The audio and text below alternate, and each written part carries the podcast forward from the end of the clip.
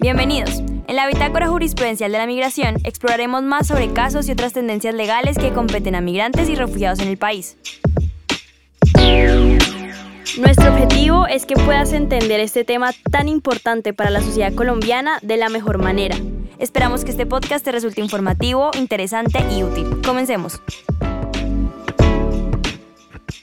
En el episodio de hoy hablaremos sobre un caso de la Corte Constitucional, específicamente una acción de tutela relacionada con la apostilla en documento público extranjero. El caso comienza con una mujer nacida en Venezuela que obtuvo la ciudadanía colombiana en 2019 gracias a su padre. En abril de ese mismo año, la mujer, su esposo e hija decidieron migrar a Colombia debido a la difícil situación en su país natal. A tal situación agreguemos las amenazas que estaba sufriendo su esposo en Venezuela, pues era integrante de la Fuerza Armada Nacional Bolivariana.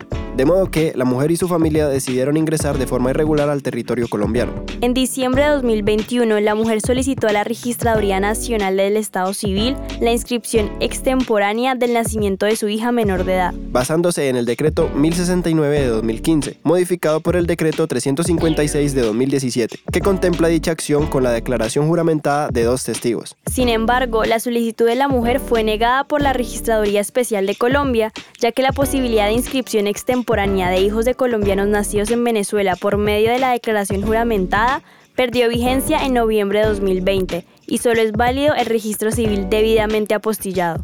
Cabe aclarar que la decisión fue de acuerdo con las disposiciones establecidas en el memorando del 2 de marzo de 2021 y la circular única de registro civil e identificación del 20 de octubre del 2021. Por esta razón, la mujer interpuso una acción de tutela en marzo de 2022 en representación de su hija, argumentando que se vulneraron los derechos fundamentales a la nacionalidad, a la personalidad jurídica, a la dignidad e igualdad, así como el desconocimiento del principio de interés superior de los niños. Entonces, ¿qué pasó con la mujer colombo-venezolana y su hija? Si quieres conocer las consideraciones y la decisión final de la Corte, no te pierdas la segunda parte del reto del registro civil extemporáneo para la migración en Colombia.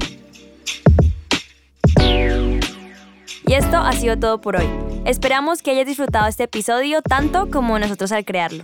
Nos vemos en el próximo episodio. Hasta pronto.